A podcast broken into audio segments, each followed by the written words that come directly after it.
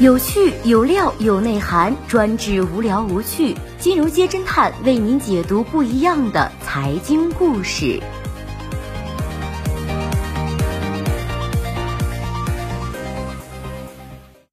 最新关注到的是，起底抵制新疆棉的 BCI 是一金，年收入超九亿，会员费近百万，支持新疆棉花刷屏，再次感到国人的团结一心。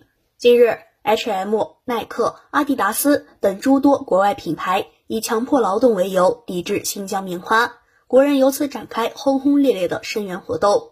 其实，近几年新疆不断提升农机作业现代化、智能化、信息化水平，引进无人驾驶拖拉机等高科技技术，棉花生产、摘采综合机械化水平早已达到百分之八十以上。而且，今年三月一日。瑞士良好棉花发展协会上海代表会的微信公众号一篇题为《关于新疆问题的重要声明》的文中称，BCI 中国项目团队严格遵照 BCI 的审核原则，从二零一二年开始对新疆项目点所实行的历年第二方可信度审核和第三方验证，从未发现一例有关强迫劳动的事件。各品牌突然发难的理由实在令人摸不着头脑。不惜放弃中国市场，也要抵制新疆棉的品牌，皆是一个叫做 BCI 组织的会员。二零零五年，世界野生动物基金会一次圆桌会议上，关于棉花种植的倡议，BCI 的雏形出现。二零零九年，BCI 正式在瑞士日内瓦注册。后来，在美国国际开发署和瑞士基金人的土地扶持下，其规模和影响力迅速扩大，逐渐成为一个掌握行业标准话语权的。非盈利国际性会员组织，其目标是在全球推广更好的棉花种植标准及行动，全称良好棉花发展协会。也就是说，BCI 其实就是一个通过发布报告、授权认证、组织打分评审、制定棉花标准的行业协会。BCI 在全球范围内定义了七条基本原则和四十二条生产标准。并且要求会员必须使用他们认为符合标准的棉花，才能获得 BCI 许可证。虽然它是一家非营利性组织，但其实靠兜售标准获利颇丰。BCI 在全球共两千零六十四个会员，涵盖从供应商、贸易商到零售和品牌商整个全球棉花供应链。优衣库、无印良品、匡威等耳熟能详的品牌都在其中。这些会员要按照不同的标准向 BCI 支付会员费，只要付出真金白银后，才能在品牌吊牌上挂上 BCI 标识。有业内人士对外表示，BCI 整体收入来源就是成员会费。根据企业每年棉花相关营业额计算，生产者单位一年大概交五百欧至七百欧，约合人民币三千八百五十八至五百四十元左右。棉花经销商最低标准是三千五百欧元，约合人民币二点七万元。品牌商按照每年使用棉花的量来交费，价格在六十万至一百欧元，约合人民币四百六十三万元至七百二十二万元。据公开数据显示，二零二零年五月初，BCI 的零售品牌会员一百九十五个，供应商一千六百七十七个，种植者三十个。按照这个数量，粗略估算。BCI 一年的收入至少达九点五亿元人民币。加入 BCI 的中国会员约四百八十七家，占 BCI 会员总数的百分之二十三点六，主要是原材料供应商或者国际品牌代工生产。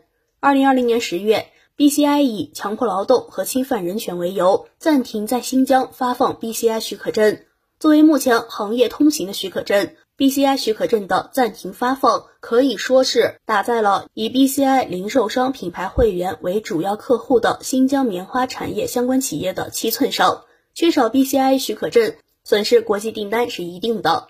近来向新疆棉花发难的 H&M 等服装企业，属于 BCI 组织中的零售和品牌商类会员，他们的产品和消费者直接相关，在国内中高端市场占有一席之地。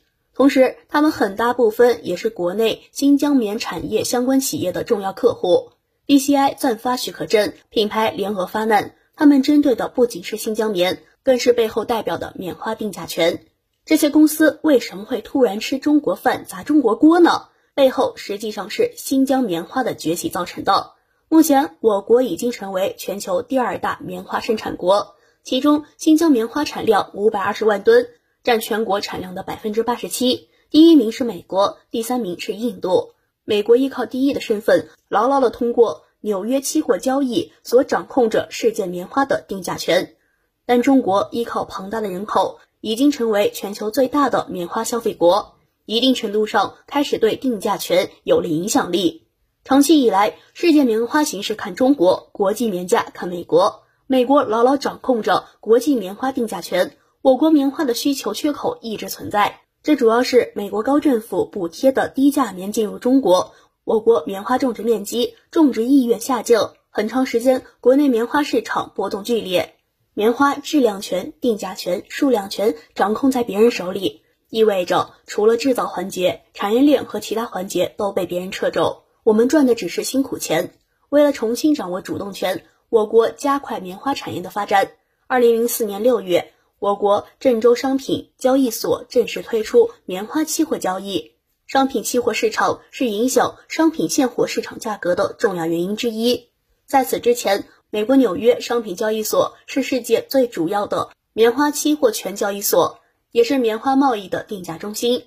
现在，证商所棉花价格已经被纳入全球报价体系，证商所价格成为全球棉花价格的重要指标和参考标准。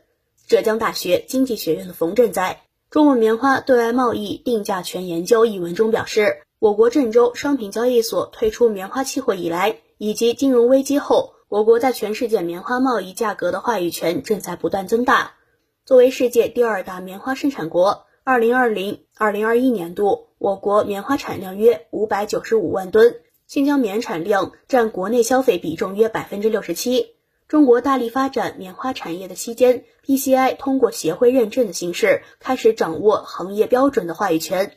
中国棉花协会棉农分会会长曹慧庆接受媒体采访时表示，二零一零年 PCI 认证进入新疆，兵团有一半产棉花的市局都参与了认证。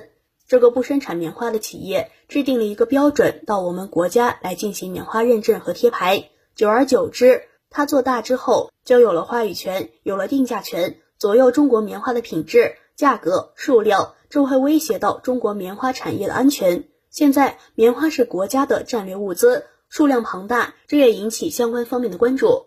由此看来，BCI 对新疆棉的做法，并不是基于官方给出的似是而非的理由。背后有着对棉花定价权的争夺。目前，陈奕迅、周冬雨、刘亦菲、杨幂、李现、杨洋等一众明星宣布与抵制新疆棉的品牌停止合作。淘宝、京东、拼多多等电商平台下架了相关品牌的产品。小米、华为、vivo、腾讯等多款手机应用商店下架 H&M 商城 APP。塞翁失马，焉知非福。国外品牌自毁长城，反而给国内品牌收复失地的机会。此事的发生，也给我们的产业发展带来思考。是时候拥有中国自己的棉花标准了。各位小伙伴怎么看新疆棉事件呢？欢迎评论处留言。好的，以上就是今天节目的全部内容，谢谢收听，我们明天再见。